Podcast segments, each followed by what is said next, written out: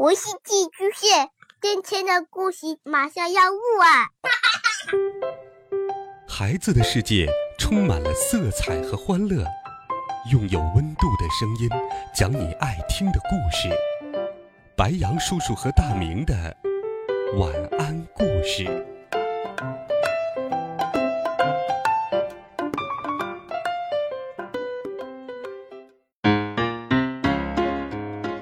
小朋友们、同学们，大家好，欢迎收听白羊叔叔讲故事。今天，白羊叔叔继续给小朋友们准备了好听的童话故事，一起来听《狐狸和一朵漂亮的蘑菇》。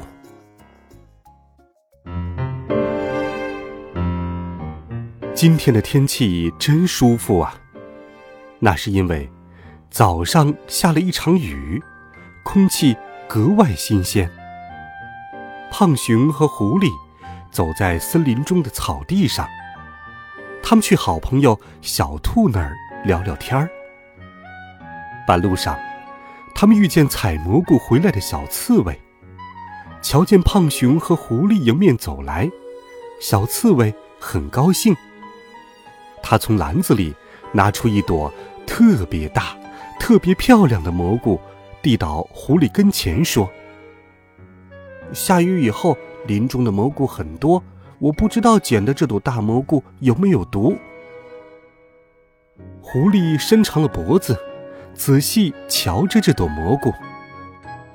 这蘑菇很漂亮，狐狸说：“大概没毒吧？”怎么能大概呢？胖熊说：“小刺猬。”咱们请小兔子看看，它最熟悉蘑菇了。他们一起到了小兔子的家里。小兔翻了一下小刺猬篮子里的蘑菇，它挑出两朵说：“这两朵蘑菇有毒，千万不能吃。”这中间就有狐狸瞧过的那朵特别大、特别漂亮的蘑菇。小刺猬把这两朵蘑菇扔了。晚上，当胖熊和狐狸一起回家，路过小刺猬家门口的时候，闻到从小刺猬家里飘出了好闻的香味儿。小刺猬把胖虎、狐狸请到了屋里，请他们每人喝了一大碗蘑菇汤。味道怎么样？胖熊问狐狸：“太好了！”